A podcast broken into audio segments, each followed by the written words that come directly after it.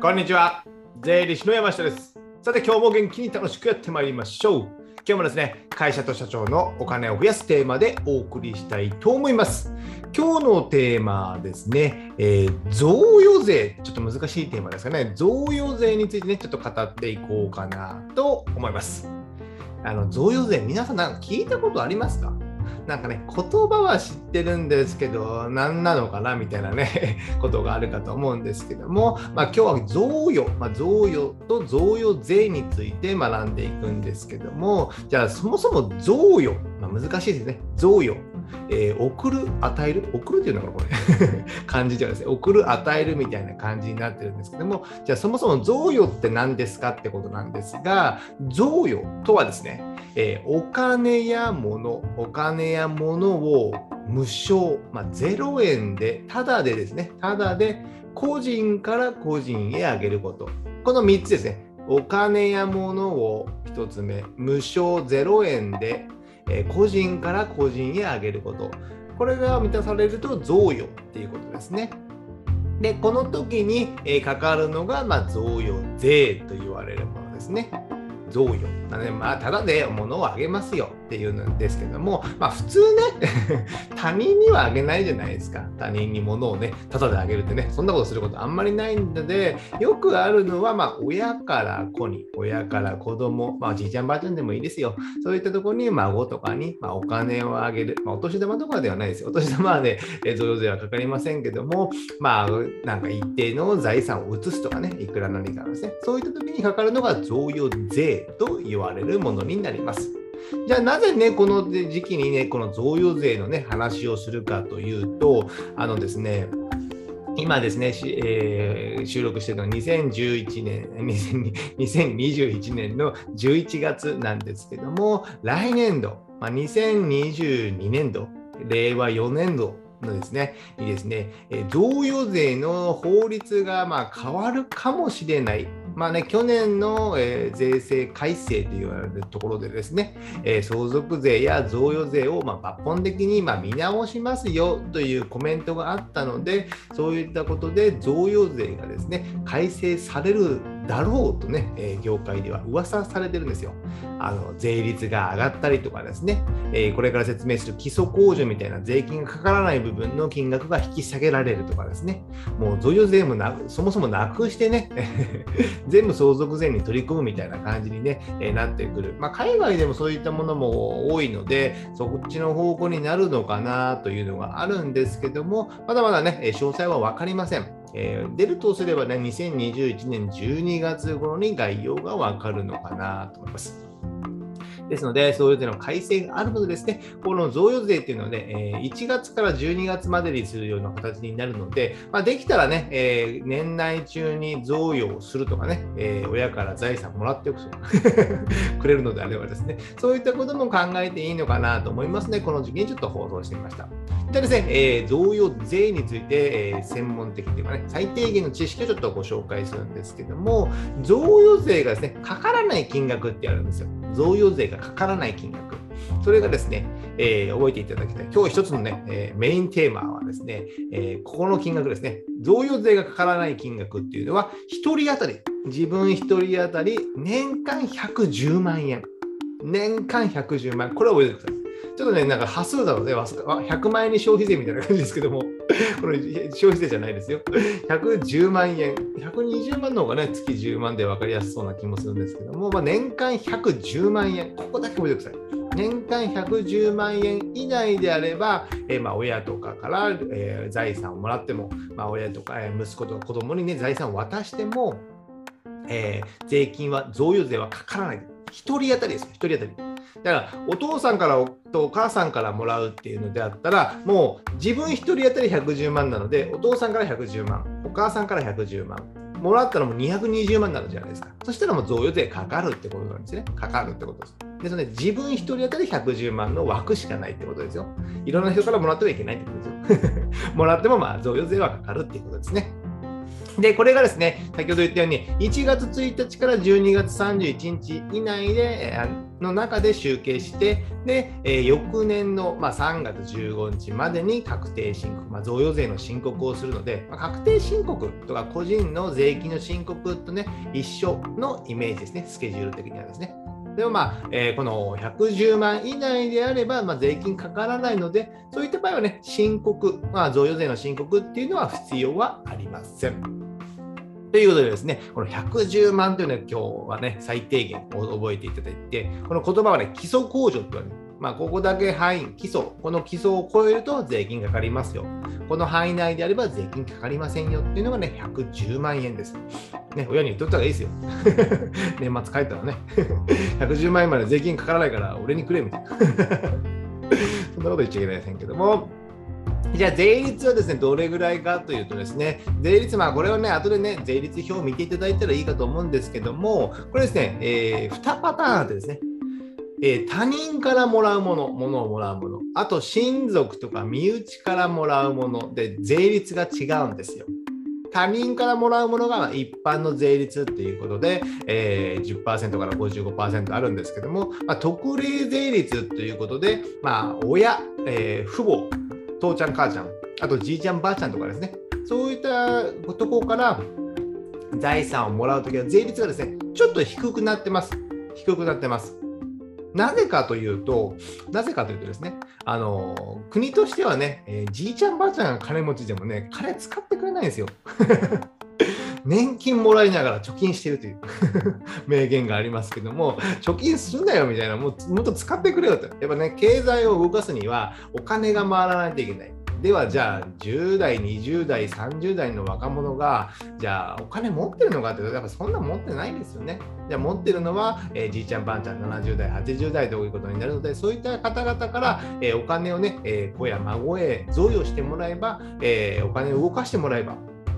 じゃあお金使うじゃないですか。お金使うじゃないですか。ですので、お金使う人に財産を移転させる。そういった方にはね、税率をま安くするので、さっさとね、お金を動かしてると、じいちゃんばあちゃんね、そのね、え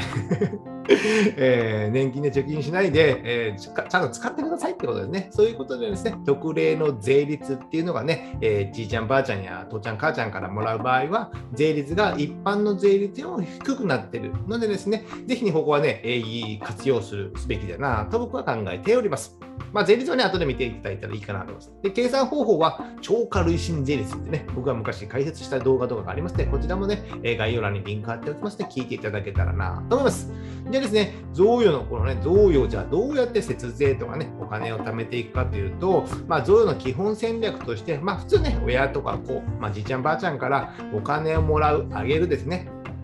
これが基本戦略になるんですけども、この年間110万円かける人数なので、この人数人数をね、たくさんあげる。例えばじいちゃんからね、じいちゃんから A じいちゃんとしましょう。A じいちゃんのね。A じいちゃんが、えー、じゃあ、その、子供、まあ、僕だとしますよ。僕にあげるとね。じゃあ僕の妻にもあげる。じゃあ僕の子供2人にもあげるとかね。そうすると4人になるじゃないですか。4人になる。4人になると、1人僕と妻とま子供2人で4人かける4人は110万の枠はあるんですね。じいちゃんはない、じいちゃんあげる方の枠っていうのはないです。いくらあげてもいいよ。でももらう方は年間110万円までだったら税金はかからない。で、それでうちの山下家に4人もらうということですね。4人もらうということで、えー、4×110 万だね、440万。これをね、えー、1年、3年、5年、10年続けるということで、まあ、10年続けたら4400万。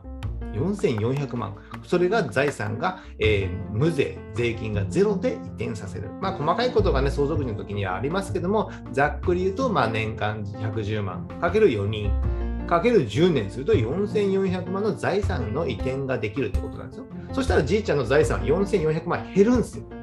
10年経てばですね。そしたらですね、そのじいちゃんが死んだ時に、えー、財産が減ってるので、相続税の負担もほぼ少なくなる。ゼロになるかもしれませんよね。ということで、まあ、基本贈与の基本戦略というのは年間110万円の枠、税金がかからない枠を使いながら長期的に財産を子や孫へ移動していく。っていうので移していくっていうのが基本的な戦略ですので、これがね、ちょっとね、今後改正でなくなるかもしれません。これは全然わからないんですけども、ですので、まあ、今年中、まあ、2021年中に、今ね、え、これをちょっとね、じいちゃんを説得して えー、財産をもらってもいいのかなとは思います。これが基本的な選択です。あとね、えー、気をつけておいた方がいいことは、贈与でね、あれ、これ贈与になるのみたいなことがあってですね、えー、親から、ま、自宅を買う、例えば僕が自宅を買うときにね、えー、一部援助してもらう、1000万援助してもらう、2000万援助してもらうとたまにいるんですよね。うちの山下家では全くありませんでした。援助しろやみたいなね、いましたけどね。まあいいんですよ、そんなことね。親にね、えー、親からお金もらうの僕は嫌いなのでですね。なので、まあ、その辺はね、いいんですけども、まあ、親から自宅を買うときに資金援助される方が結構まあまあいます。で、その時に、贈与、例えば5000万円の物件を買います。じゃあ、親から1000万借りて、えー、1000万円資金援助をしてもらって、えー、4000万円で住宅ローン控除、えー、住宅ローンを使って、えー、自宅を買うという方であれば、その1000万っていうのはですね、贈与税の対象になるんですよ。まあ、贈与税がね、税金かからない自宅を買うときにね、贈与税しても、えー、税金かからないという制度もあるんですけど、通常はかかります。名義を、ね、自分の100%名義に登録、えー、登記すればですね。ですので、こういったときにね、えー、資金援助してもらって買うときには十分ね、ちょっとね、ご注意ください。贈与税になるのかならないのかとかですね。借りるとかでも全然いいからですね。なので、自宅を買うときに、えー、親からの資金援助がある場合は増税に気をつけるということです。あとね、不動産とかね、株式など、親とかじいちゃんばあちゃんが持ってるやつの、えー、財産を、まあ、子供や孫の名義に変える。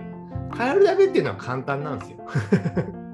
でも変えたらね、そこでその価値、不動産の価値が、じゃ例えばこう3000万ありました。3000万の、それを無償でね、名義を変えるってことは、3000万の財産を贈与したみたいな形になりますので、そういったことは、ね、ちょっとね、結構ね、えー、知らずにやる方もいらっしゃいますので、ちょっとご注意ください。ここね、結構バレるんですよ。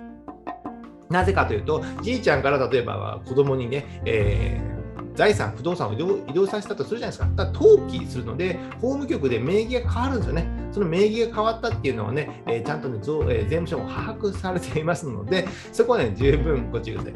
いずれお尋ねが来ると思いますって。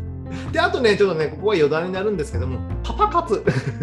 パパ活って聞いたことあります？パパ活っていうのはね、ちょっとね、ググってもらえばいいんですけども、ここではね、ちょっとね、えー、説明は割愛しますけども、パパ活ってゾウになるんですかね？と思ってですね。パパ活っていうのはざっくりと、まあ、パパがいて、えー、まあ、若い女の子にお金をね、えー、提供するっていうね、え、これは贈与になると思いますので、これね、例えば、面白いのが、えー、そういったことをね、えー、テレビの放送で使うとかね。ってなると、例えば A さんという女性がね、パパ活で毎月300万円もらってますとかね、車買ってもらいましたとかするじゃないですか。そしたらね、えー、それ贈与税の対象になると思うんですよ。まあそんなことはどうでもいいんですけども、まあそういったことをね、えー、公の場所では喋らないっていうのも非常に大切になりますので、そちらもね、十分ご注意ください。パパ活する人はね、別に贈与税は何も関係ありませんので、それは大丈夫です。じゃ最後まとめとなりまして、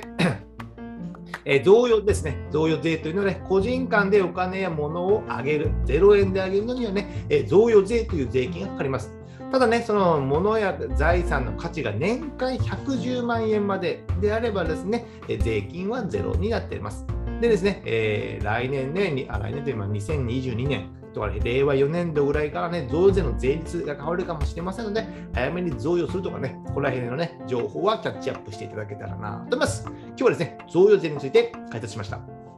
で、最後にですね、告知といたしまして、僕がこういったお金や税金の話をですね、音声や、えー、動画で解説してるんですけども、それをね、えー、ブログ形式でテキストにまとめております。えー、こちらやっぱテキストがね、読みやすいっていう方も結構いらっしゃるんですよ。僕自身もね、ブログの方が読みやすかったりしますので、こういったことでね、え僕結構ね、必死にまとめておりますので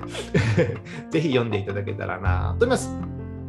あとですね、えー、Amazon の電子書籍である Kindle ですね。Kindle で電子書籍を出版しております。決算書関係の本が主になっておりまして、こちらですね、えー、中小企業の、え、経営者の決算書の、ね、考え方、また基本的な見方っていうのをね、解説しておりますので、こちら Amazon ので、Kindle Unlimited であればですね、無料でですね、ダウンロードすべてできますので、こちらも読んでいただけたらなと思います。じゃあ今日はこれぐらいにしたいと思います。ではまた次回お会いしましょう。さよなら